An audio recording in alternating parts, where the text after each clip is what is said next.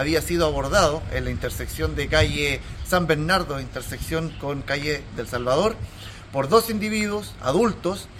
los cuales, premunidos de un arma blanca, proceden a intimidarlo y sustraerle la cantidad de 230 mil pesos en dinero en efectivo, dándose a la fuga del lugar. Razón por la cual rápidamente el personal de carabineros de la primera comisaría de Puerto Vara, desplegado en el radio urbano de la comuna, se traslada al lugar logrando encontrar